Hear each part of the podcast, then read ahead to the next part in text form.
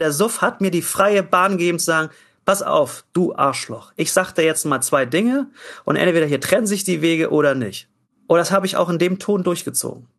Und wenn ich jetzt zurückblicke, denke ich, sag mal, bist du bescheuert? Bist du nicht ganz dicht? Es hätte auch nach hinten losgehen können. Aber ich wurde aggressiver und ich wurde auch gegenüber anderen Kollegen aggressiver in Schriftsätzen. Ähm, also Aggression hat auch gegenüber meinen Eltern, gegenüber meinen damaligen Freundinnen zugenommen. Ja, diese Persönlichkeitsveränderung ganz krass. Herzlich willkommen zu Ohne Alkohol mit Nathalie. Dieser Podcast ist für alle, die ein Leben ohne Alkohol führen wollen. Ich spreche heute mit Frederik Brüning darüber, wie Alkohol dich zum Ekelpaket machen kann. Frederik ist 40 Jahre alt, wohnt in Hamburg und arbeitet als selbstständiger Rechtsanwalt im Bereich Immobilien und Baurecht. Und wenn ihm jemand vor zehn Jahren prophezeit hätte, du, Frederik, in den nächsten Jahren wirst du übrigens ein handfestes Alkoholproblem entwickeln und zum super Ekelpaket mutieren, dann hätte er das als absoluten Blödsinn abgetan. Alkohol war damals für ihn nicht der Rede wert. Der hatte einfach keinen Stellenwert in seinem Leben. Ich habe verhältnismäßig wenig getrunken und mochte ehrlich gesagt auch Wein, Bier nicht so gern. Ich habe mal einen Sambuca getrunken, weil ich dieses Lakritzartige mochte und auf feierlichen Anlässen äh, ein Glas Champagner, Sekt oder ein Glas Weißwein. Aber da kann ich nicht sagen, dass das regelmäßig der Fall war. Ich habe es nicht gebraucht, es war nicht da, ich habe kein Verlangen gehabt und es gab keinen Anlass und dann habe ich einfach nur meine Pepsi getrunken und war glücklich. 2013 fängt Frederik in einer Großkanzlei an. Er ist engagiert und erfolgreich, er zählt zu den sogenannten High-Performern, also zu den Hochleistungsträgern. Außerdem ist er damals frisch verheiratet und Vater einer kleinen Tochter. Klingt eigentlich nach dem perfekten Leben, ne? Nur, es fühlt sich nicht perfekt an. Frederik ist nicht glücklich. Vor allem nicht in seiner Ehe. Wir haben einfach nicht zusammengepasst. Ich war zu offen und sie war zu spießig. Und das hat sich dann nach und nach herauskristallisiert. Und irgendwann, wir hatten ja ein Kind zusammen, haben wir das noch lange Zeit versucht, aber das hat nicht funktioniert. Es gab keine andere Frau, keinen anderen Mann. Es war einfach ein schlichtes Auseinanderleben und die Entscheidung von uns beiden, das können wir nicht bis unser Lebensende durchziehen. Auch nicht für unsere Tochter. Auch im Arbeitsleben hat das irgendwie nicht mehr hingehauen. Ich bin jemand, der auch bei der Arbeit mal sagt, das mache ich so nicht und nicht alles schluckt und sie hätte sich nie gegen die Obrigkeit gewehrt. Und an diesen kleinen Punkten hat sich das dann langsam aber sicher zum Liebestod hingeschlichen. Und hast du während diesem schleichenden Liebestod schon angefangen zu trinken? Oder erzähl mal, wie fing das so an? Also da war ich noch in der bunten, weiten Welt der Großkanzlei. Ich glaube, du hast das mal High-Performer-Mentalität genannt. Ja. Und dann war das halt nicht mehr so wichtig, Freitagabend bei Frau und Kind zu sein, um diesen familiären Abend zu haben, sondern dann war man mit den anderen netten Kollegen und auch Vorgesetzten in der Kanzleiküche und hat halt angefangen, ein kultiviertes Glas Wein zu trinken oder eine Flasche oder auch drei. Und da habe ich dann gemerkt, es ist total geil, sich diesen Arbeitsstress und emotionalen Stress von der Frau wegzusaufen und man ist entspannt. Du steigst abends um 10 in die U-Bahn, fährst nach Hause und bist gelockert. Und da habe ich angefangen, diese betäubende Wirkung zu genießen. Und du hast dann irgendwann, als es praktisch mit euch so langsam Richtung Ehe, Liebestod ging, hast du angefangen mit diesen klassischen Ritualen, hey, wir haben irgendwie einen 16-Stunden-Tag hinter uns und jetzt stellen wir uns noch in die Küche und stoßen darauf an, ja. oder? Ja, ja, 16 Stunden waren es nicht, aber es war viel. Und ja, viele Kollegen haben das bestimmt auch genossen, das Glas Wein, aber ich war dann dabei und habe das dann weggeext langsam. Ne? Einige Kollegen haben das genauso gemacht, dann fällt es da nicht auf. Ne? Ja, aber vorher haben die Kollegen das ja auch gemacht. Da hat das auf dich noch keinen Reiz ausgeübt? Nee, nee, mhm. nee. Das fing erst an mit dem, oder dass ich gemerkt habe, dieser leichte Suff hat eine sehr angenehme, betäubende, auflockernde Wirkung. Und das habe ich mir dann gemerkt. Mhm. Und dann sind die ersten Kollegen um neun gegangen oder um acht, je nachdem, was die vorhatten. Einige sind da bis um zwölf geblieben und dann war der Wein weg. Das können auch zwei Flaschen gewesen sein und dann war ich teilweise richtig, richtig voll. Und das war aber auch richtig, richtig nett am Anfang. Deine Frau fand es wahrscheinlich nicht so nett, oder? Deine Ex-Frau. Doch, die fand das noch okay, weil die war froh, glaube ich, dass ich weg war, in Anführungsstrichen. Das muss man so sagen. Mhm. Und ich war ja entspannt, als ich gekommen bin. Mhm. Der Freitagabend um 23 Uhr, ich war ja locker drauf. Ich habe ja nicht gesagt, oh, sondern ich war ja eher gelöst. Die hat den Suff eigentlich gar nicht richtig mitgekriegt. Die hat mich als Alkoholiker nur als Ex-Mann und äh, Vater des gemeinsamen Kindes erlebt. Frederik hat angefangen zu trinken, um den Stress zu betäuben, um die Spannung zwischen ihm und seiner Frau auszuhalten, um zu entspannen im wahrsten Sinne des Wortes. Und dieser gezielte Einsatz von Alkohol, dieses Umzu, das ist immer ein krasses Alarmzeichen. Denn diese Phase, in der Alkohol eine Funktion bekommt, das ist ganz oft der Anfang einer Sucht. Bei Frederik geht das ungefähr zwei Jahre so.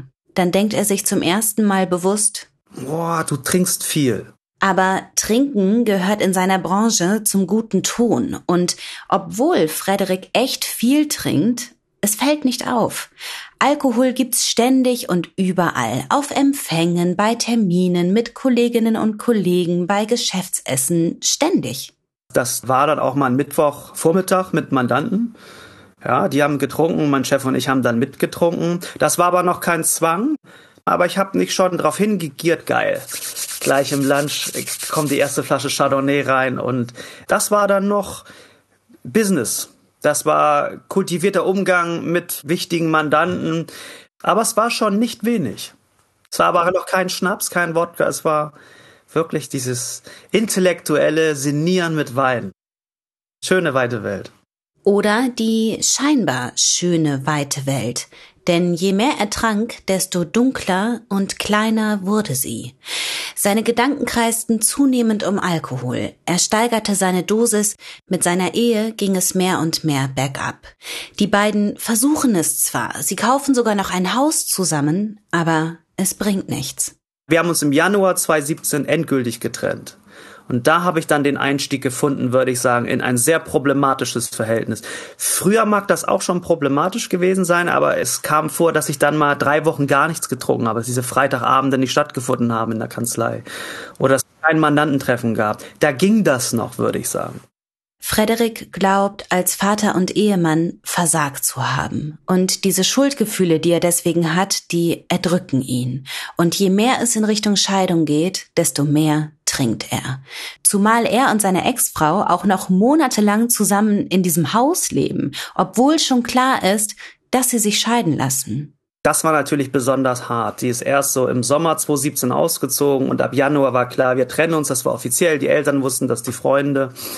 Und dieses halbe Jahr, das hat mir richtig den Kick gegeben. Also mit dem Suff. Ne? Du, du lebst mit einer Frau zusammen, die auszieht, die dann aber auch nicht loslassen kann. Du kannst selber auch nicht loslassen. Und da habe ich gemerkt, Jetzt brauche ich auch mal einen Schnaps. Vormittags. Also in diesem halben Jahr hat sich das dann dahin entwickelt, dass du praktisch täglich Schnaps getrunken hast, dass du täglich getrunken hast und mehr oder weniger immer alkoholisiert warst oder wie kann ich mir das vorstellen? Nee, nee, ich habe schon nicht jeden Tag getrunken, aber sehr häufig wenig Schnaps, viel Wein immer noch. Es war immer noch in dieser nach außen hin kultivierten Phase und ein Schnaps. Ich meine, ein guter, erwachsener, männlicher Anwalt trinkt da mal einen Schnaps. Ne? So ist es ja auch in der Werbung. Das ist, kannst du auch mittags einen Grappa nehmen. Fällt null auf. Null. Die Fassade kannst du zu 100 Prozent, wenn man geschickt ist, und das würde ich mir jetzt zutrauen, aufrechterhalten. Mhm. Und ähm, ich habe dann 2017 eine andere Frau kennengelernt. Mhm. Und dann habe ich mir auch noch einen Vorwurf gemacht, jetzt ist die andere erst ausgezogen, jetzt lernst du eine neue kennen, du bist ja so ein richtiges Arschloch eigentlich. Ne? Nach außen entdecken, also erst ist die alte ist weg, jetzt kommt eine neue. Und habe ein sehr schlechtes Gewissen gehabt gegenüber ihr, gegenüber mir, gegenüber der ganzen Welt. Und dann begannen die ersten Patchwork-Probleme. Ja, so 2018 im März, als die damalige Freundin dann offiziell meine Freundin war. Da habe ich gemerkt, wow, die Ex-Frau ist in Anführungsstrichen vielleicht eifersüchtig, nicht auf mich, sondern auf den Zustand. Und dann habe ich versucht, allen gerecht zu werden. Das habe ich nicht geschafft. Und würde ich sagen, im März 2018, da habe ich dann täglich Schnaps konsumiert. Richtig. Da ging es richtig los. Morgens schon? Ja. Morgens auf dem Weg zur Arbeit am Kiosk werden sich andere ihren Kaffee holen. Ich habe immer den 100 Milliliter, den Wodka für 1,79 mir eingezogen. Den habe ich in der U-Bahn auch schon platt gemacht. Hast du in der U-Bahn diese kleine Flasche getrunken? Ja, ja, ja. Das ist aber nicht mehr so kultiviert. Nee, aber wenn du die kleine Flasche, weißt du, du guckst ganz lässig in die Runde, schraubst das auf und guckst, wer guckt dich an. Das kriegen relativ wenige Leute mit. Meine ich. Und wenn es jemand mitgekriegt hat, habe ich es zumindest nicht bemerkt und war dann beruhigt. Mhm. Und deine Mandanten? Ähm, ich war dann ja erstmal, als ich in der Kanzlei war, nüchtern. In Anführungsstrichen, relativ nüchtern. Es ist meinen Vorgesetzten nie aufgefallen. Mhm. Niemals. Zu keinem Zeitpunkt. Ich habe immer einen Pegel gehalten, so dass ich gut ansprechbar bin. Im Gegenteil, ich wurde immer lockerer und mein Chef meinte auch, Brüning, du bist ja richtig locker. Trotz deiner Situation. Ja, kannst du mal sehen, wie belastbar ich bin. Ja, und ähm, auch die Mandanten, das ist ja eine Akquise gar nicht unwichtig, locker zu sein. Also, ich sag, hey Natalie, wie geht's dir? Und gut siehst du aus, Frau so und so. Ja, ich habe den Schriftsatz gelesen. Die Leute wollen ja dann unterhalten werden. Das ist ja auch ein Stück meiner Aufgabe. Als Anwalt verkaufst du auch ein Stück Sicherheit und Wohlgefühl. Und am Anfang war das ein Riesenvorteil. Kein Stress, wie geht's meiner Tochter? Oh, sondern wow, funktioniert. Mhm. Geil. Profi. Profi. Dann habe ich mir, und das war so ein neuralgischer Punkt, als ich gemerkt habe, man kann sich ja auch vormittags betrinken und beruhigen, habe ich mir eine Flasche Sambuka gekauft und die auch in mein Bürozimmer in der Großkanzlei gestellt. Mhm. Und habe ich zwischendurch auch davon getrunken. Das wussten auch einige Kollegen. Und ich weiß noch, wie eine Kollegin sagte, Mensch, Frederik, jetzt hör mal auf, dir so ein männliches Alkoholproblem anzudichten. Weil ich habe schon gesagt, boah, ich glaube, ich könnte echt in so ein Alkoholproblem reinlaufen. Ich meine, das dichtest du dir jetzt an, weil das so zum, das gehört so ein bisschen zu dem Image des gebrochenen Ende 30ern, weißt du, so dieses James Dean für Arme. Ja, dieses, jetzt hat er auch noch ein Alkoholproblem. Was hast du da gedacht in dem Moment? Weißt du das noch? Ja, ich weiß es noch ganz genau. Ich weiß noch, wer das war und die hat das gar nicht böse gemeint. Die meinte das eher so ein bisschen aufmuntern, so jetzt hör mal auf hier den gebrochenen Seelenritter zu spielen, jetzt geh mal weiter im Leben. Das wollte sie eigentlich sagen. Ich habe gedacht, scheiße, ich bin an einem Punkt, wo ich aufpassen muss, komplett die Kontrolle zu verlieren. 2018 hört Frederik bei der Großkanzlei auf und macht sich selbstständig. Sein Alkoholkonsum, der hatte sich zu diesem Zeitpunkt schon lange verselbstständigt. Er sucht sich auch keine Anlässe mehr, um zu trinken. Er trinkt einfach andauernd. Und aus dem gelegentlichen Sambuka und dem ach so kultivierten Glas Wein sind mittlerweile zwei Flaschen Wodka geworden. Fast täglich. Mein Vater sagte mir, hör bloß mit dem Schnaps auf. Alles andere ist ja okay.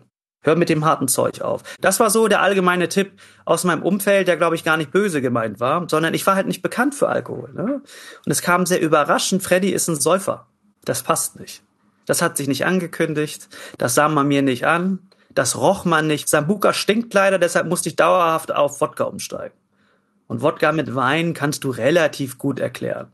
Im Nachhinein bezeichnet er sich als Schwerstalkoholiker Hochleistung erbringt er aber immer noch, gewinnt Prozesse, hält die Rolle des High-Performers aufrecht. Ich gehe jetzt manchmal noch alte Schriftsätze durch und bin erstaunt. Freddy, ey, das hast du mit 2,0 Promille hingekriegt. Da, da denke ich da manchmal, oh, das war ja gar nicht so schlimm. Ähm, doch, es war so schlimm. Und obwohl viele denken, Wodka riecht nicht, er riecht natürlich auch, nur nicht ganz so extrem. Doch wenn Mandanten ihn auf seine Fahne ansprechen, dann hat Frederik auch sofort Ausreden parat. Das lässt sich auch ganz leicht erklären. Ich war vorher beim Richtfest eines anderen Mandanten und da musste halt Schnäpse mittrinken. Sache war geregelt. Tief in sich weiß Frederik, dass der Alkohol die Kontrolle übernommen hat. Und er spürt, wie sehr sich sein Charakter verändert. Nach und nach macht der Alkohol aus dem offenen, lockeren, lustigen Frederik ein leicht reizbares, aggressives und streitsüchtiges Ekelpaket. Ich habe einmal einen Mandanten richtig am Telefon angeschissen. Den habe ich richtig rund gemacht. Warum? Weil er einfach mir so dermaßen auf den Sack ging. Das habe ich ihm, glaube ich, auch so gesagt mit seinen Anforderungen. Alles muss sofort sein, es darf nichts kosten. Und wir Anwälte müssen noch die Haftung haben. Entweder er reduziert seine Erwartung oder er sucht sich einen neuen Anwalt. Ich bin für beides offen. Das habe ich dem so gesagt. Der Suff hat mir die freie Bahn gegeben zu sagen, pass auf, du Arschloch. Ich sag dir jetzt mal zwei Dinge und entweder hier trennen sich die Wege oder nicht. Und das habe ich auch in dem Ton durchgezogen. Und wenn ich jetzt zurückblicke, denke ich, sag mal, bist du bescheuert? Bist doch nicht ganz dicht. Es hätte auch nach hinten losgehen können. Aber ich wurde aggressiver und ich wurde auch gegenüber anderen Kollegen aggressiver in Schriftsätzen, was wiederum einigen Mandanten total gefallen hat, ja, weil im Baurecht ist ja mehr, äh, hau ihm eine rein, egal ob das rechtlich Sinn macht. Also Aggression hat auch gegenüber meinen Eltern, gegenüber meinen damaligen Freundinnen zugenommen, ja, diese Persönlichkeitsveränderung ganz krass. Was war da mit deinen Eltern? Hast du da irgendein Beispiel im Kopf? Die haben sich natürlich auch Sorgen gemacht, vor allen Dingen wegen der Enkelin. Die haben so sinngemäß gesagt, du bist ein intelligenter Mann, wenn du dich zu Tode säufst, mach es. In Anführungsstrichen, aber du hast ein Kind und das steht bei uns im Fokus, völlig richtig. Und wir haben uns dann immer so über familiäre Dinge gestritten. Wer ist zu kurz gekommen, ich oder meine Schwester? Und das ging dann so richtig in die Tiefe. Mhm. Und dann habe ich meinem Vater Vorwürfe gemacht, er mir, und dann habe ich ihm gesagt, pass auf, Papa, ich bin mit 3,0 Promille immer noch begabter als du. Da kannst du einfach nichts machen. Und dann hat er sich natürlich gewehrt und meint, ja, der große Anwalt spricht. Mach du dich mal selbstständig in dem Zustand. Bin ja mal gespannt, ob du das hinkriegst. Und da können wir von Höchstchen auf Stöckchen und das war keine sachliche Diskussion und dann ist das echt auch ein Schreier ausgeartet. Frederiks Alkoholproblem ist zu diesem Zeitpunkt kein Geheimnis mehr. Er macht auch selbst keinen Hehl draus. Er bezeichnet sich vor seiner Familie offen als Säufer. Was er vorher noch versucht hat zu verstecken, das wird nun zu seiner neuen Rolle. Und gleichzeitig trinkt er weiter, um diese Rolle überhaupt aushalten zu können, um sich selbst aushalten zu können. Und ja, er denkt immer mal wieder darüber nach, aufzuhören, aber es erscheint ihm unmöglich. Er sitzt in der Falle. Er steckt drin in dieser Abwärtsspirale, die nach und nach alles mit sich reißt. Dass ich zum Beispiel fetter werde vom Saufen und das, weil ich dann eitel bin, das hat mich richtig angekotzt. Dachte ich, jetzt siehst du auch noch scheiße aus, das kommt auch noch dazu. Du Fettsack. Und ich habe auch wirklich so mit mir gesprochen. Mach was. Und da kam dann irgendwann die Erkenntnis, ich habe ein krasses Suchtproblem und komme auch trotz des Willens, ich bin diszipliniert, nicht mehr los. Du hast ja gesagt, dass Alkohol deine Persönlichkeit angegriffen hat. Ne? Du bist aggressiver geworden. Wo hat er dir noch so in deine Identität gefuscht? Wo hat er die noch ausgehöhlt? Der Suff oder der Alkoholkonsum oder der Rausch hat mir jegliche Freude übers Leben genommen. Ich konnte mich über gar nichts mehr freuen, nur noch über den frischen Schluck einer neuen Wodkaflasche. Das war die einzige Freude, die ich noch hatte. Und eben, wenn meine Tochter gut drauf war, so. Er hat mir jegliche Zukunftsperspektive genommen. Mich zu einem noch ungeduldigeren Menschen gemacht und zu einer widerlichen Bestie, was Vorwürfe macht. Ich glaube, niemand konnte so gut Menschen fertig machen, inhaltlich, wie ich im Suff, weil ich glaube, noch sehr gut mich ausdrücken konnte. Und diese ganz gemeinen Gedanken, die kommen ungefiltert raus, mit so einer richtigen Stasi-Mine dabei. Und es hat meine damalige Freundin sicherlich auch extrem verletzt. Das ging meinen Eltern schon nah. Ich wurde zu so einer Maschine teilweise und unangenehmen Person. Boah, das ist richtig unheimlich. Ja. Das ist richtig unheimlich. Ich habe mich auch zum Beispiel mit der Polizei angelegt bin ich in Joggingklamotten aus meinem Haus mit so einem kleinen Laufrucksack. Da waren zwei Pullen Wodka drin. Das heißt, die Leute, die mich gesehen haben, dachte, er geht joggen. Bin in den Wald gegangen und habe dann mich unterm Baum gesetzt und gesagt, oh, was habe ich hier? Zwei Flaschen. Jetzt habe ich mal drei Stunden Ruhe und kann anfangen zu saufen. Und meine Eltern haben sich Sorgen gemacht. Der geht in den Wald mit einem Rucksack. Was hat der vor? Bringt er sich um? Und dann haben meine Eltern gesucht, niemanden gefunden und dann haben sie die Polizei angerufen. Als ich hier im Suff wieder ankam, stand ein Polizeiwagen vor der Haustür und die Polizisten waren sehr, sehr nette Leute. Mein guten Tag, Herr Brüning. Ihre Eltern machen sich Sorgen um sich. Und habe ich dem gleich gesagt, das ist ja schön. Und machen sich deine Eltern auch Sorgen um dich? So bin ich dem gleich dutzend den angegangen. Und dann hat er, glaube ich, gleich gemerkt, okay, der feine Herr Anwalt hält sich erstens für was Besseres und zweitens ist er richtig voll. Und dann haben sie mit mir sprechen wollen, habe ich gesagt, pass auf, Freunde, noch ein Fuß auf mein Grundstück und ich rufe eure Freunde und es ist eine Anzeige wegen Hausfriedensbruch. Wir können hier das ganz große Theater spielen. Und dann sind sie auch trotzdem auf mich zu Herr Brüning, beruhigen Sie sich doch mal. Wir wollen doch nur Ihr Bestes. Da meine ich, was ihr unter Bestes versteht, das wollen wir erstmal intellektuell erörtern. Da meine ich zu dem, aber wahrscheinlich habt ihr keinen Hochschulabschluss, oder? Und insofern können wir nicht unter Gleichberechtigten sprechen. Oh mein Gott! So fing das dann an und da meinte Herr Brüning, ich weiß, dass Sie erregt sind und so weiter und so fort. Und dann, wenn er noch, pass auf, von euer Steuergeldern wird jetzt dein Quatsch gerade bezahlt, mit dem du mich voll laberst. Und ich möchte, dass Sie mein Haus jetzt verlassen. Ich bin Trinker, ach was, das ist mein gutes deutsches Recht. Und jetzt Abmarsch hier. Das habe ich dem so gesagt. Und dann hat die Kollegin aber auch, äh, da war eine ganz junge Kollegin, sagen wir mal Anfang 20, die ging auf mich zu, hat die Hand auf meine Schulter gelegt und meinte, Herr Brüning, Sie sind eigentlich ein ganz lieber Typ. Sie haben nur ein richtiges Problem. Und ab dem Moment habe ich die Schnauze gehalten. Ich war total ruhig, war friedlich. Dieser kleine, du bist ein guter Mensch, aber du hast ein Problem, hat mir gereicht. Als Frederik am nächsten Tag aufwacht, schämt er sich in Grund und Boden. Und das ist einer der krassesten Sachen, finde ich, am Alkohol. Du kennst deine moralischen Grundsätze, du weißt, was für eine Person du eigentlich gern wärst, aber du kannst sie nicht mehr sein. Du verhältst dich wieder und wieder wie jemand, den du verabscheust. Und das geht so hart an die Substanz, zumal man sich ja in diesen volltrunkenen Momenten, in denen man so beschissene Sachen sagt und macht, oft auch noch so geil und so total im Recht fühlt. Ja, bis der nächste Tag dann anbricht. Und Frederik, der macht sich am Tag nach der Aktion vor seinem Haus auf den Weg zur Polizeistation, um sich zu entschuldigen. Ich meine, die dachten, ich begehe Suizid und wollten mir helfen. Sie hätten auch sagen können zu meiner Mutter, das ist doch nicht unser Problem, was ihr erwachsener Sohn macht. Soll er sich doch umbringen? Ich meine, die wollten ja aktiv helfen. Das ist eigentlich das Höchste, was ein Mensch machen kann, einem anderen zu helfen. Und ich war froh, dass ich mich entschuldigt habe. Aber du, Nathalie, ich hatte so viele Gründe, mich zu schämen jeden Tag, das hat den Kahn nicht mehr fett gemacht. Deswegen habe ich mal wieder einen reingedönnert und war beruhigt ein Problem weniger, habe mich entschuldigt. So, fertig. Also es gibt so viele Geschichten oder auch mit anderen Menschen, wo ich richtig eine Grenzerfahrung gemacht habe, die mich im Nachhinein ist, ist nicht nur peinlich, es ist aber die Wahrheit, deswegen darf das auch dann jeder hören. Aber das hat mich so ein bisschen innerlich traumatisiert. Ich hoffe, das klingt nicht pathetisch, aber Alter, zu was warst du in der Lage? Mhm.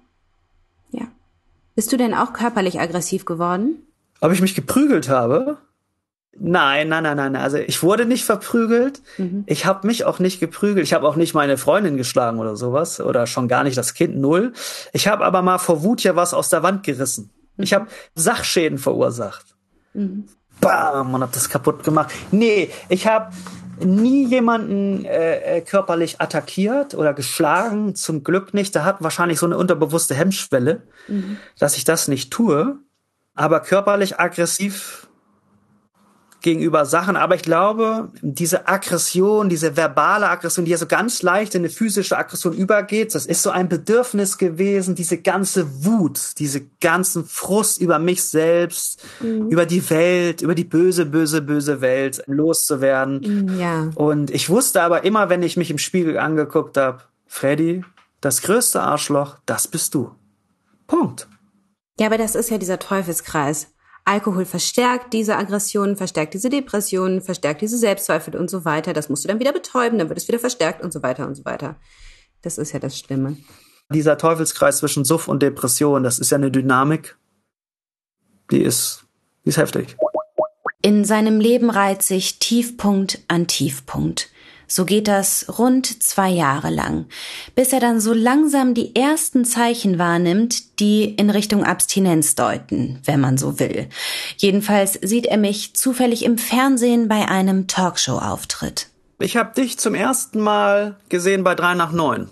Da weiß ich, da war ich richtig aggro, hatte gut einen im Tee und hab dich da gesehen mit meiner damaligen Freundin und dachte mir, oh, was labert die denn da?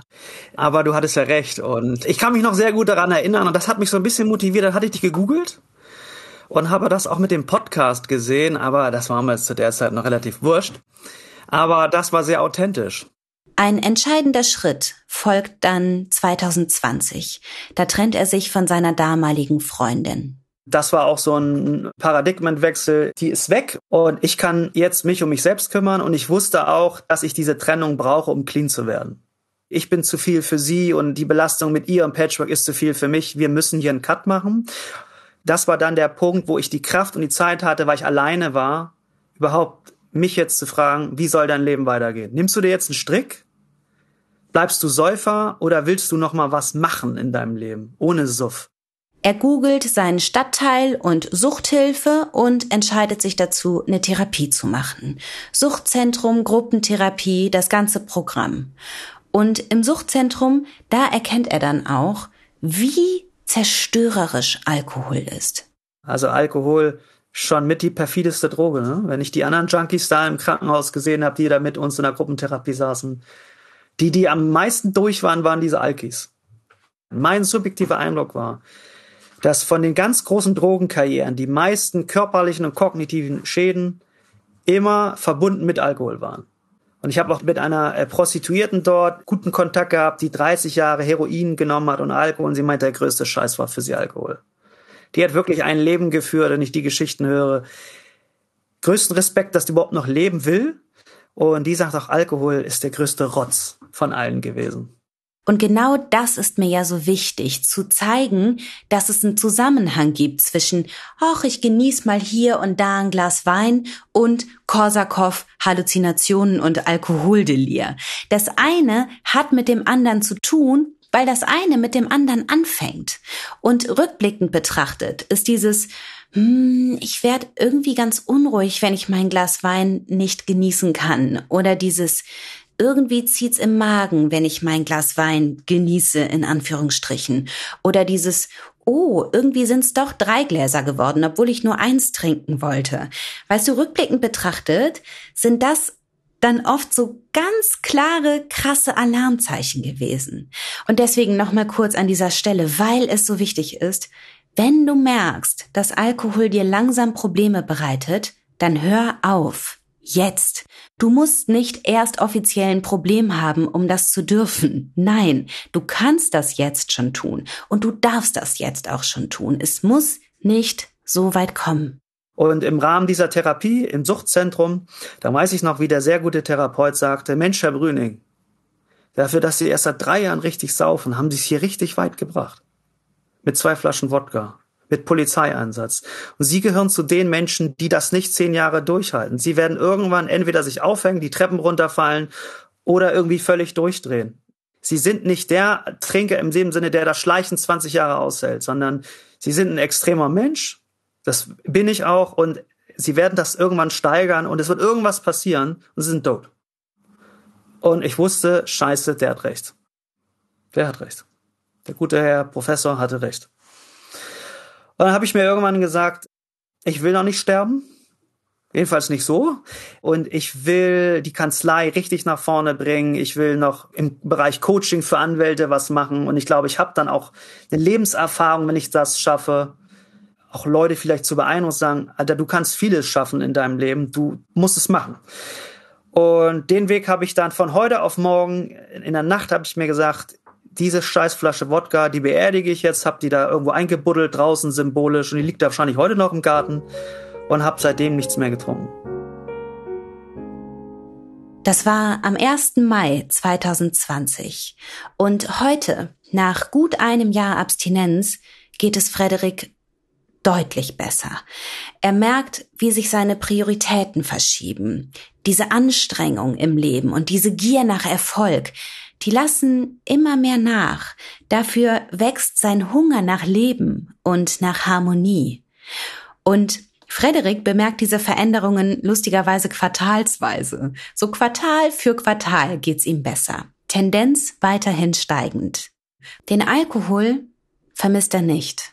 Den Rausch? Nee, auch nicht. Vor allem, weil er überhaupt keinen Bock mehr auf diese depressiven Tage danach hat.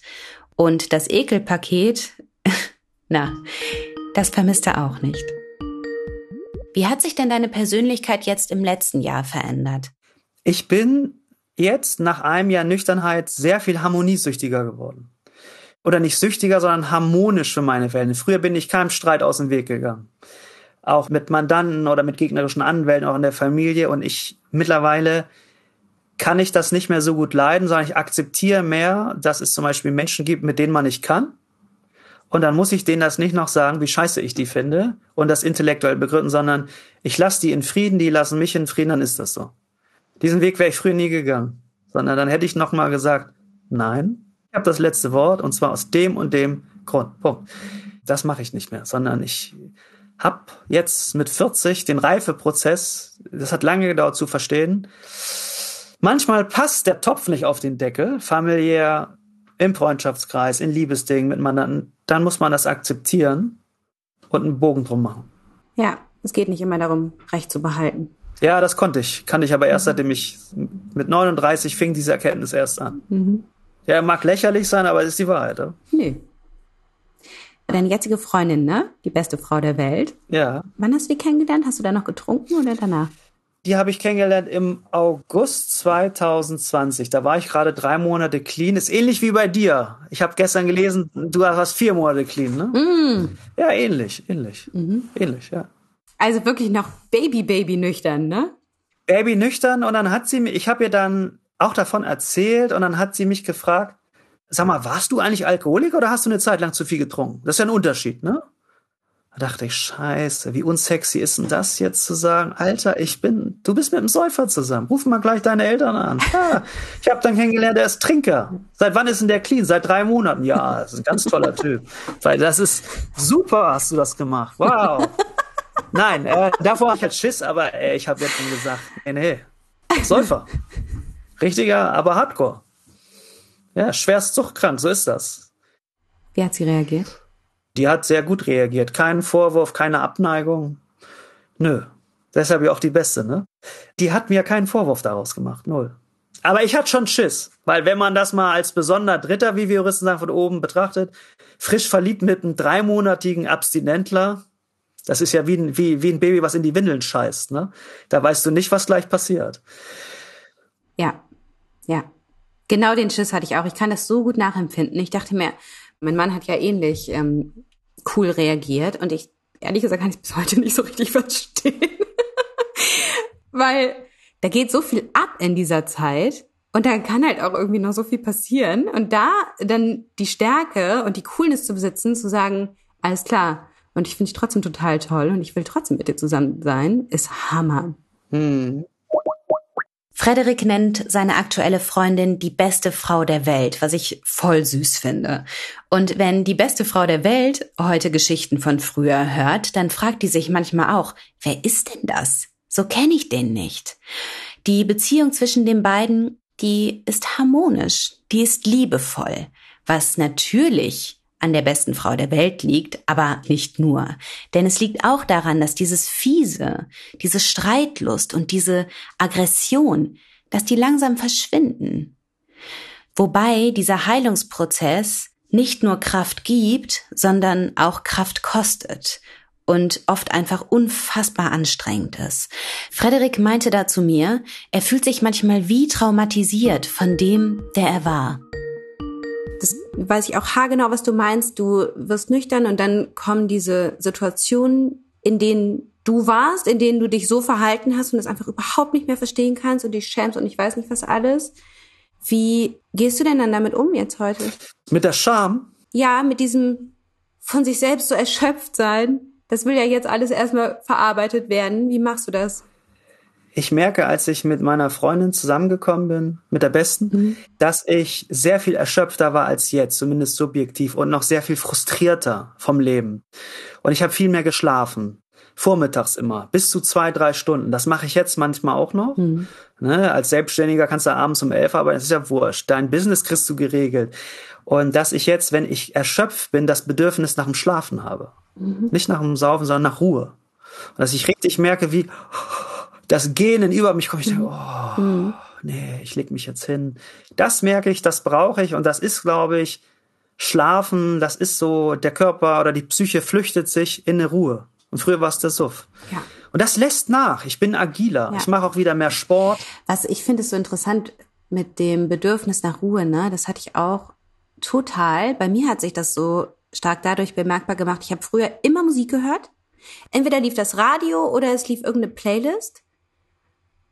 Und plötzlich merkte ich, ich will, ich will das nicht haben. Ich will Ruhe. Das war so, das war bei mir echt auch so krass. Ich bin auch ganz viel rausgegangen.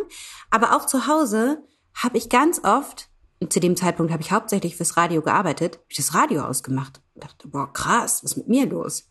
Weil ich Ruhe wollte. Und weil ich aber auch erstmal damit anfing, überhaupt mit dieser Ruhe zurechtzukommen. Ich konnte die vorher gar nicht ertragen. Aber das ist wirklich interessant. Ich glaube, Ruhe ist echt ein großer Teil dieses Heilungsprozesses. Du hast andere Dinge, die gerade abgehen. Also, ich weiß nicht, ich bin eigentlich kein gläubiger Mensch und ich bin eher der Philosoph und Jurist, aber manchmal frage ich mich, ob ich diese ganze Sucht gebraucht habe, um vielleicht das zweite Kapitel meines Lebens anders zu gestalten. Mhm. Das kann, das könnte jetzt so pathetisch, esoterisch klingen, ja? Könnte man jetzt auch so einen schlauen Spruch draus machen. Aber ich beschäftige mich jetzt anders mit den Dingen. Ja. Und ich weiß nicht, ob ich diesen Paradigmenwechsel auf die Kette gekriegt hätte, wenn ich nicht sagen könnte, Alter, das reicht jetzt. Das reicht jetzt. Ja, vielleicht wärst du nie erwachsen geworden. Ja, ich weiß nicht, ob ich es jetzt schon bin, aber ähm, auf jeden Fall auf dem Weg dahin. Und zum Erwachsenwerden gehört in dem Fall auch, mit seiner Rolle zurechtzukommen. Mit der Rolle als der, der jetzt nicht mehr trinkt. Und damit hadert er manchmal noch. Wenn ich meiner Tochter, als sie dann fragte, kannst du zu meinem Abiball, das wird dann ja in acht Jahren sein, ein Glas Champagner, Sekt oder was man dann so trinkt, trinken, habe ich das offen gelassen. Meine Freundin fragte, warum muss er denn? Ich hab's nicht vor. Aber viele fragen, auch nett gemeint aus der Nachbarschaft, wann kannst du denn wieder?